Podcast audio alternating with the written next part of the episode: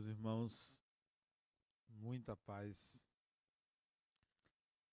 Para muita gente, o conceito de felicidade se refere a um estado de espírito.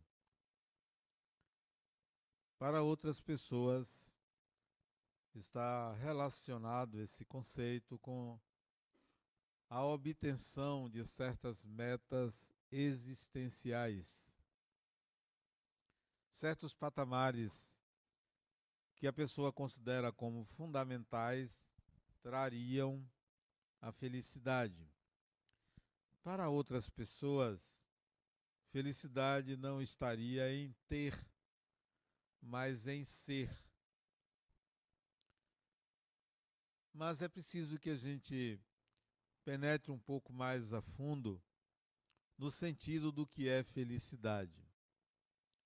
Acho importante também entender que se trata de algo muito particular. E se é particular, não existe uma regra, não existe um padrão. É uma condição pessoal alcançável por qualquer pessoa a partir dos seus próprios parâmetros, dos seus próprios paradigmas. Porém, a gente pode sair do conceito de felicidade e tentar encontrar situações, metas, que poderiam para qualquer um, quando alcançadas, dizer: Eu sou feliz. Particularmente, não considero importante ser feliz. Não considero.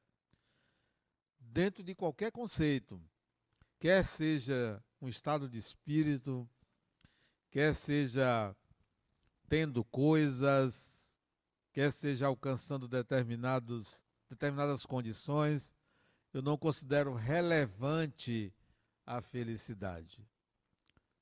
Portanto, não é uma meta pessoal ser feliz.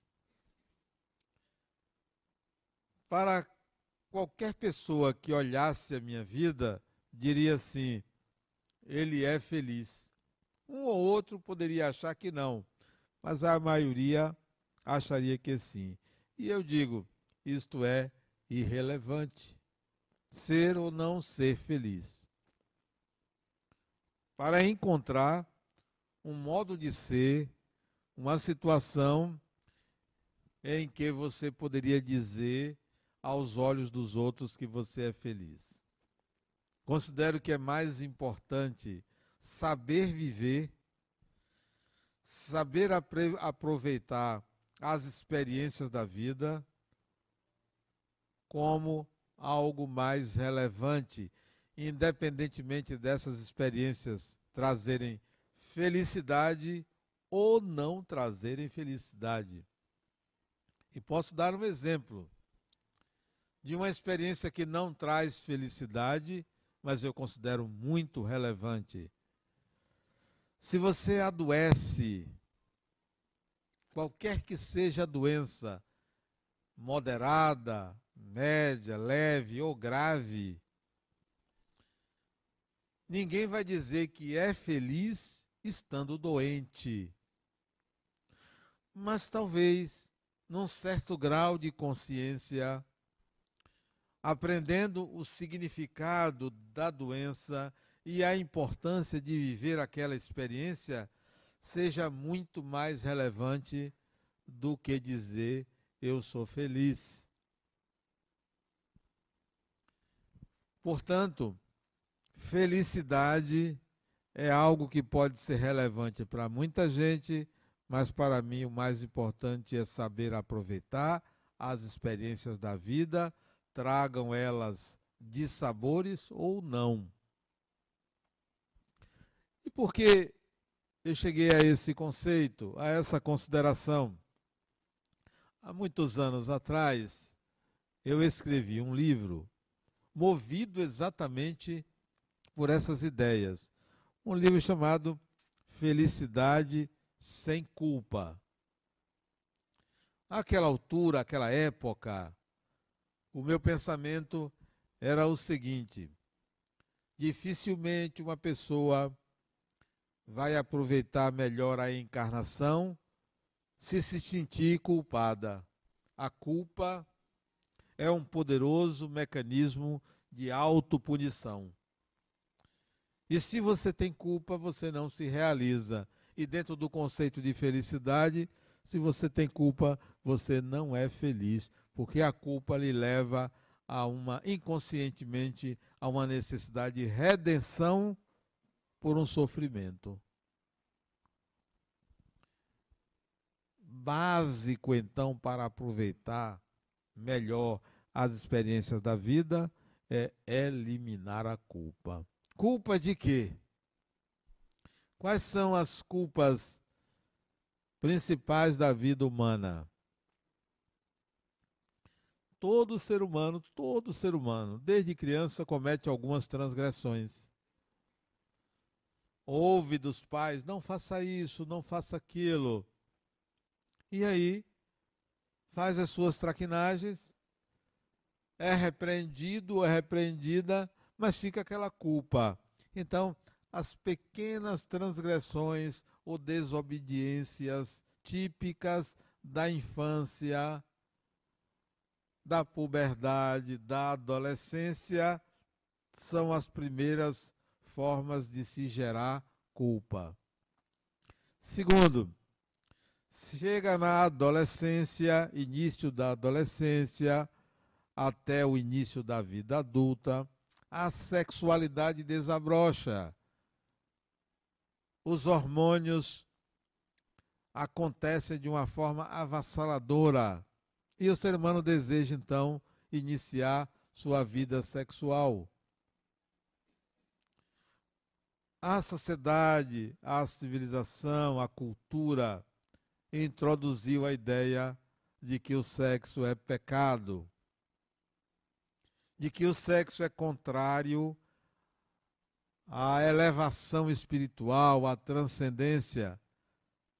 Você que quer ter a sua vida amorosa, afetiva, sexual, natural, normal, se sente culpado ou culpada por estar dando início à sua vida sexual. Mais ainda, já adulto ou adulta, aprende na sua religião de origem, seja a religião dos pais, seja que você adotou, aprende uma série de normas, uma série de regras, uma série de ensinamentos para alcançar um estado de iluminação, de perfeição, qualquer que seja o nome. E, evidentemente, você, ninguém consegue.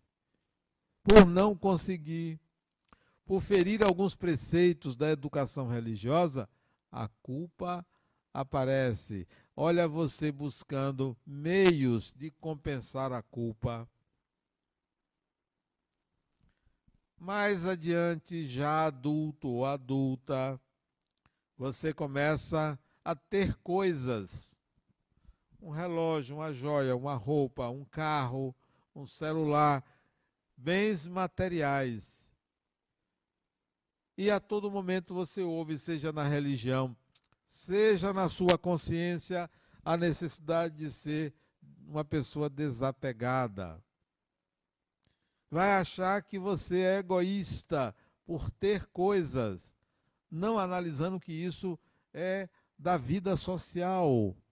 Olha você com culpa de novo. Resultado: essa culpa, o conjunto dessas culpas lhe trazem um inconsciente desejo de ser punido para se redimir. Isso é tão forte que a maioria das pessoas, quando adoece, se pergunta: o que é que eu fiz para merecer isso? Porque você acha que o adoecimento é uma punição por algum mal que você tem fe fez ou está fazendo, o que não é verdadeiro então a felicidade se torna algo difícil de ser alcançado por conta desse mecanismo insidioso, persistente de culpabilidade e de autopunição ou de sofrimento para se redimir dos erros cometidos, o que não deveria. É preciso dissolver ou mudar esse conceito de culpa ou de causalidade.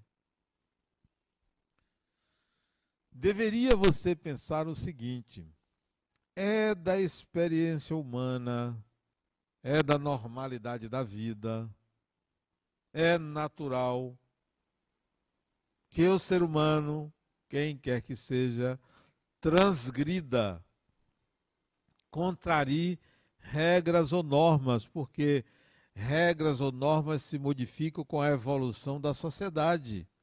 Então é natural. Todos os erros que você, porventura, tenha cometido são condições humanas de viver. Mesmo aqueles condenáveis, mesmo aqueles que são ilícitos, mesmo aqueles que você poderia ter preso ou presa se fosse descoberta. Considere que esses erros são da natureza humana. Isso não quer dizer que você não assuma as consequências pelos erros. E as consequências não se merecem uma punição. Merece sim você dizer para você: nunca mais eu farei isso. Já aprendi que isso é inadequado, que isso não me trouxe vantagem evolutiva, não vou fazer. E não precisar de uma punição. Considerar que viveu a sua vida. Viveu da forma que foi possível ser vivida. Então, isto é muito bom. Outro dia nós estávamos analisando a desencarnação de um jovem de 21 anos. Ele estava na faculdade, estudando engenharia. Faltava dois anos para se formar. E num acidente de carro, ele estava no carona. Num acidente de carro, só ele desencarnou. Isso aqui em Salvador. Tinha namorada, estava estagiando, uma vida promissora. Feliz da vida ele estava. E os pais estiveram aqui no centro, muito chorosos, dois ou três meses depois da desencarnação do rapaz.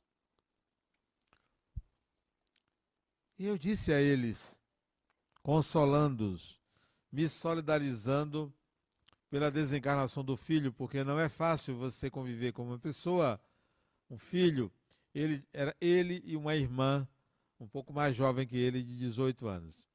Conviver com um filho onde as expectativas do pai e da mãe se projetavam no sucesso do filho.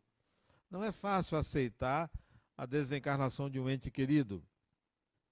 A separação, por mais que a vida continue. Não é simples assim, ó, não. Ninguém morre, a vida continua. Sim, mas e a separação? E a saudade? Onde fica? O problema da morte não é a morte em si, é a saudade, é o sentimento. Mas eu disse a eles: Fulano, me referindo ao filho, Fulano desencarnou seu filho feliz. Feliz. E era fato, ele desencarnou feliz seu filho desencarnou realizado. Como realizado? Se ele não tinha se formado. Como realizado? Ele ia se casar com a namorada, que já estavam juntos há três anos e meio. Ele ia se casar com ela lá adiante, arranjar um emprego. Ele não se realizou. Disse: ele se realizou sim. Porque nós precisamos entender o conceito de realização. Realização parece que é algo futuro. Realização é algo presente. É agora. Você pode se considerar uma pessoa realizada se as metas existenciais que você programou para a sua vida na idade que você está foi, foram alcançadas. Ele não tinha 25 anos nem 30 anos, ele tinha 21 anos. Ele estava no máximo da realização possível a ele. Ele não podia estar aos 21 anos casado, formado, trabalhando, com filhos, com uma casa de praia. Isso não é a realização para uma pessoa na idade dele. Então, seu filho realizou o possível a ele naquela idade. Ele não vai, ele não desencarnou dizendo: "Eu não fiz o que deveria ter feito". Não. Porque isso era a meta futura, não era a meta presente. Eu pergunto a você: você realizou suas metas existenciais no presente? Se não realizou, vá atrás. Vá atrás. O que está faltando? O que, você deveria ter feito e não fez? Comece a fazer, não deixe para o futuro. Se estiver fazendo, então você está se realizando. E esse é o objetivo da vida. A vida não é para a gente ser feliz, é para a gente se realizar. É a realização de metas existenciais mínimas. Quando eu falo de realização, eu me lembro de minha mãe. Minha mãe faleceu tem 21 anos. Não só porque minha mãe, só por ser minha mãe já é extraordinária. Mas era uma mulher extraordinária. Baixinha, baixinha, sabe? Ia ter 1,55m por aí, né? Baixinha. Sergipana, olha que junção, né? Baixinha com Sergipana. Dez filhos. Quando eu tinha oito anos de idade, meus pais saíram do interior para Salvador, trazendo dez filhos numa Kombi. Minha mãe era semi-analfabeta, tinha concluído o terceiro ano primário, que equivale hoje ao quarto ano, né? Só, só tinha isso. Mal sabia assinar o nome dela. Dez filhos. 1964, dia 26 de janeiro de 1964, a família migrou da metrópole onde eu nasci, chamada Acajutiba, para Salvador. Migramos. Olha que coisa maravilhosa. Uma Kombi, dez filhos. O caçula tinha nove meses de idade. Hoje ele é juiz federal. Meu grande amigo, meu irmão caçula. Pois bem, dez filhos, semi-analfabeto. Família pobre, fomos morar na periferia de Salvador. Fazenda Grande do Retiro numa mansão de quarto e sala, sanitário fora da, da casa, porque a casa era pequena demais, imprensada, né? Tinha uma sala que devia ter 6, 7 metros quadrados. Pronto. Maravilha. 10 num quarto, 9 num quarto, ela e meu pai e o caçula no outro, que não era quarto, era um puxadinho. Maravilha! Isso é que é felicidade, ó você sair de Acajutiba para vir morar em Salvador.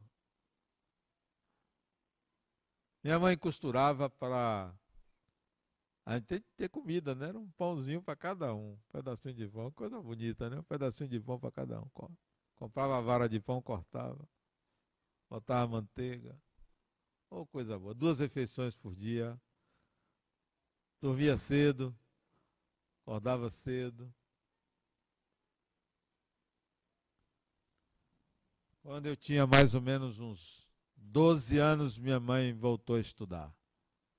voltou a estudar. Na escola. Concluiu o primário, fez o ginásio, fez o segundo grau. Dez filhos, costurando para fora. Que tal? Entrou na universidade, formou-se em direito, trabalhou como advogada, fez concurso público, passou. Dez filhos. Quantos filhos você tem? E você não realiza suas metas existenciais porque você tem um filho para criar? Dois, três? Ela tinha dez. Dez filhos, nove problemas. Nove problemas. Não, vá atrás do prejuízo. Vá atrás. E não é só em termos de estudo, não. Em tudo na vida. Quer ser feliz? Se realize. É isto. Quer ser feliz? Se realize. Eu uma vez assisti uma palestra, palestra não, um programa de televisão, no Rio de Janeiro, o programa, e o entrevistador estava entrevistando o padre que realizava mais casamentos no Rio de Janeiro. A paróquia dele, ele realizava mais casamentos no Rio. E o apresentador perguntou: Padre, qual é a regra para uma pessoa ser feliz? Ele disse: se você quer ser feliz, não case. O padre disse isso, que realizava mais casamentos. Se você quer ser feliz, não case. Agora, se você quer ser feliz e fazer a felicidade de alguém, case. Porque ele relacionava felicidade com o objetivo do casamento, isto é, com a realização do ato. Ou você se realiza ou você não é feliz. É a realização. Metas mínimas. Como a pessoa pode ser feliz se tem uma outra pendurada no seu karma, com mágoa? Não vai conseguir. Tem energia sendo drenada ali pelo rancor. Então realize isso, resolva isso. Tire qualquer pessoa do seu objetivo de massacrar, de destruir, de prejudicar, de requerer um pedido de perdão ou de uma humilhação. Então você não se realiza. Vai ser feliz quando não consegue. A meta é a realização. A meta é você cumprir projetos de vida que você criou expectativa e não conseguiu. Ou você revê os projetos, porque eles eram inatingíveis pela sua capacidade, rever, ou você vai atrás deles para tentar fazer. Aí você vai dizer assim: eu estou me realizando, posso morrer agora. Não porque eu consegui uma meta, mas porque eu estou a caminho dela, eu estou realizando. Então, o jovem de 21 anos que desencarnou, não por imperícia, imprudência ou incompetência dele, foi num acidente. Isso se chama realização. Desencarnado, ele vai dizer assim: não fiz mais porque não tive tempo. Não fiz mais porque voltei. Mas tudo que eu tinha que fazer, eu fiz. Eu tenho 64 anos, gostaria de ter 80. Podia morrer agora, sabe por quê? Porque eu realizei tudo o que eu precisava realizar. Aliás, deu até mais. Nem fiz até mais. Então, a hora da desencarnação é qualquer hora. Agora, amanhã, daqui a um ano, dez anos, cem anos, eu desencarnarei realizado porque porque cumpri metas existenciais. Algumas coisas que eu não alcancei, não precisa mais. Já não tenho frustração por não ter alcançado, porque elas já não são mais relevantes. Já não são mais relevantes. O conceito é de realização. A semana de São João,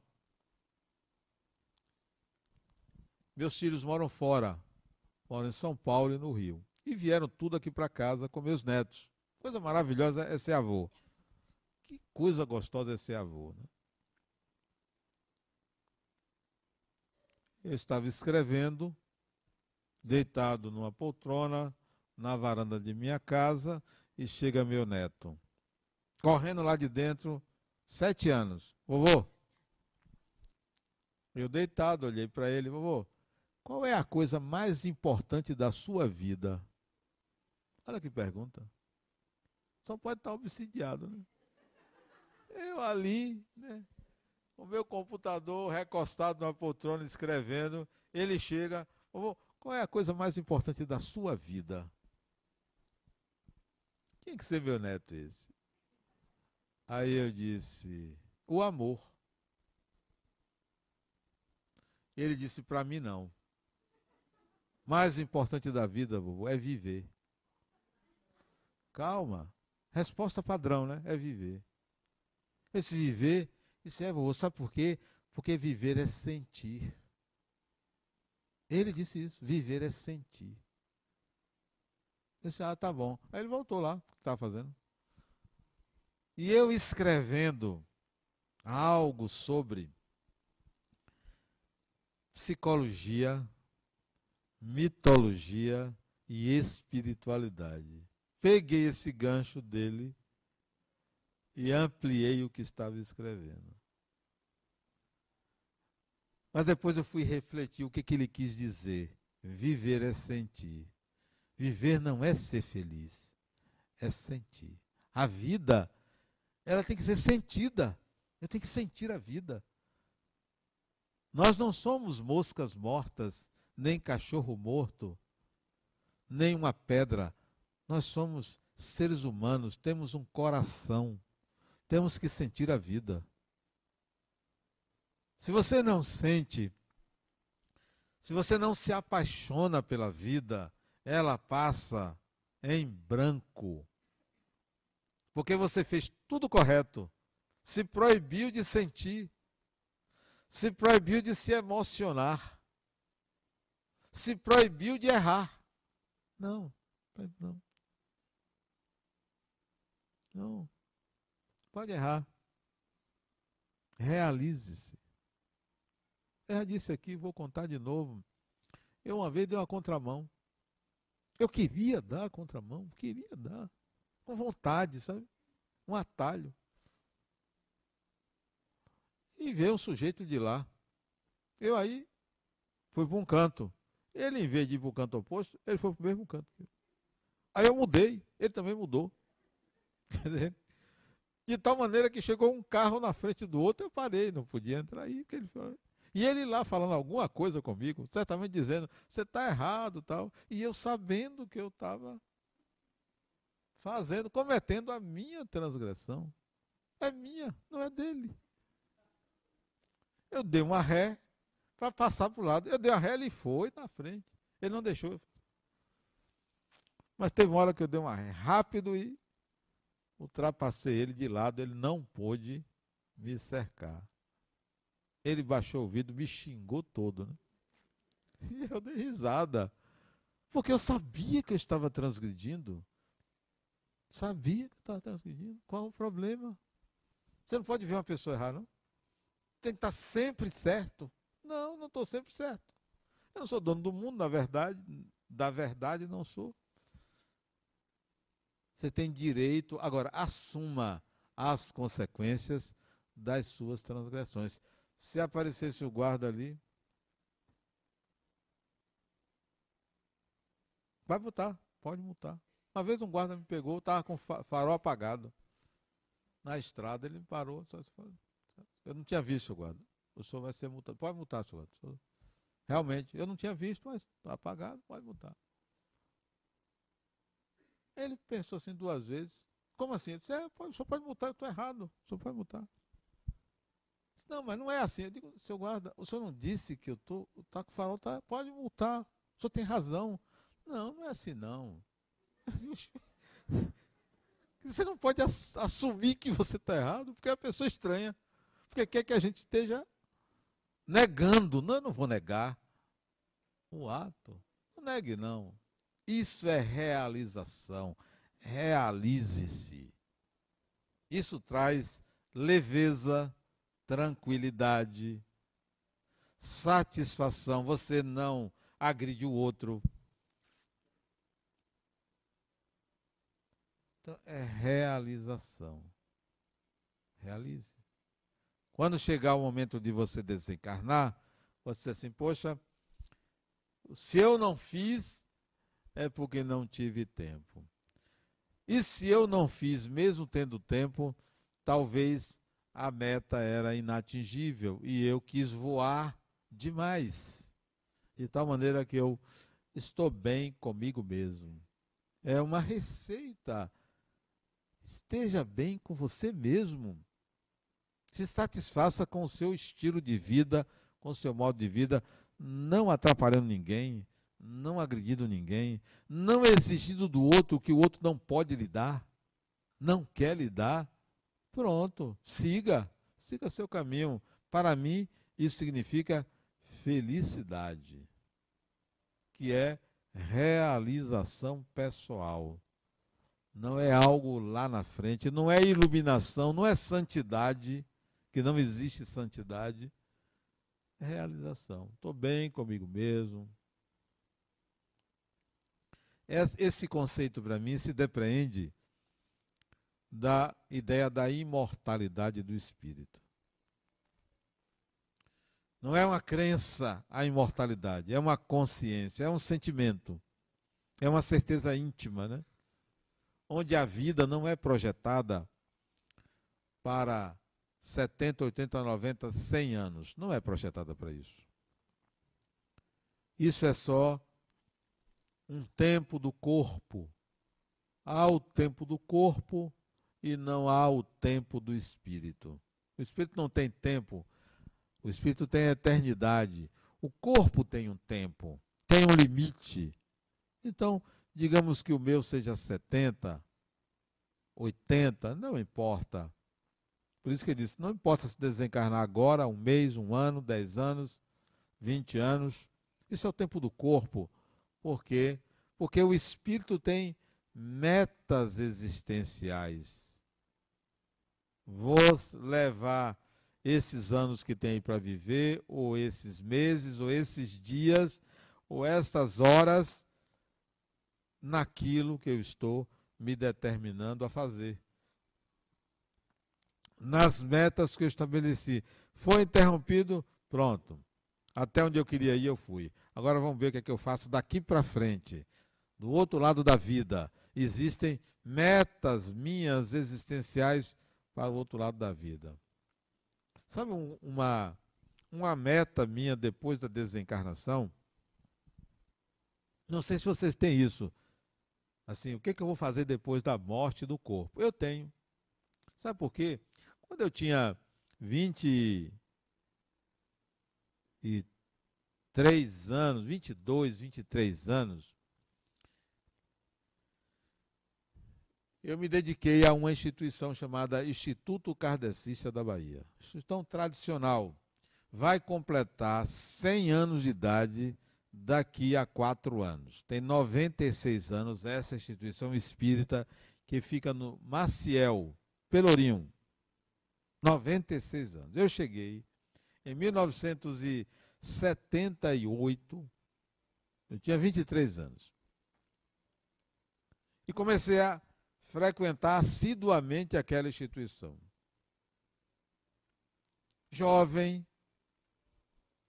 no Espiritismo, poucos anos de Espiritismo, não conhecia ninguém, mas achei que deveria mudar um bocado de coisa.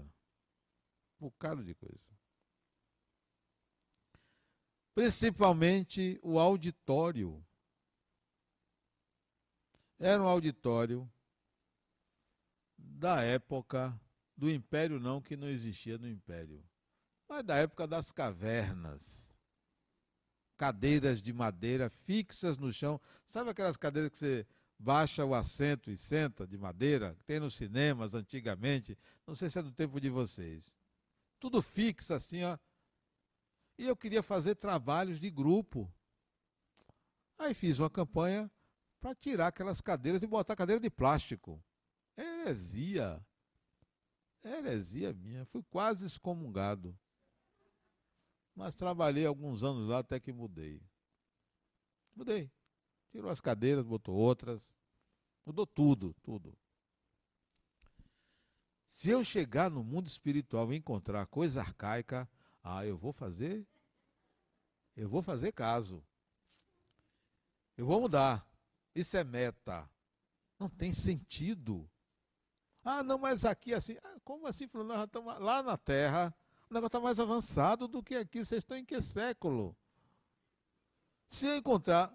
Olha bem, se eu encontrar, chegar no mundo espiritual e encontrar todo mundo de branco. Ué, tem sentido todo mundo de branco? E o vermelho, onde fica? E o azul? E o amarelo? E o cor-de-rosa? Foi banido? As cores foram banidas porque todo mundo tem que estar de branco? Vamos mudar isso aí. Vamos mudar. Se eu chegar no mundo espiritual e encontrar todo mundo rezando, eu disse, peraí, ninguém trabalha aqui não, é? Já pensou todo mundo rezando? Outra coisa. Chegar no mundo espiritual não puder ter namorar. Como assim? Não vai poder namorar, não? É? E se eu gostar de outra pessoa, fazer o quê? Tem que ficar ali contido?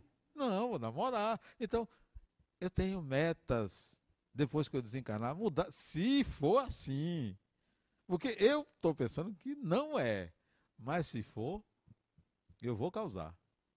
Vou causar, vou causar. Beatitude nunca foi a minha praia. Santidade, muito menos. Eu gosto de vida. Se você pegar dois filhos, um quietinho e o outro virado, eu gosto do virado. O quietinho não faz a vida acontecer. Né? Não faz. Vida é apaixonamento, é realização, é movimento. Vida é algo pessoal, não é coletivo, é algo particular é a sua vida, é como você é, é como você vive. Não é conformidade coletiva. Não é. Não existe realização coletiva. Existe realização pessoal. É a sua. Porque a minha é diferente da sua. A vida não é um quartel onde tudo é igual. Não é um convento onde tudo é silencioso. Não é um hospital onde está todo mundo doente. Não. Vida é movimento, é atitude, é realização. Então, felicidade é você estar se realizando, independentemente de estar com dinheiro, sem dinheiro, com um carro, sem carro, com apartamento, com isso, com aquilo. Realização. Você está se realizando, tá? Ah, mas eu estou doente. Ok, qual o problema? É só você que adoece?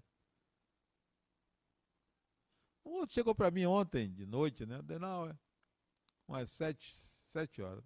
Olha, eu não estou ouvindo, porque os sinais da minha doença voltaram. Tá? Ah, que bom.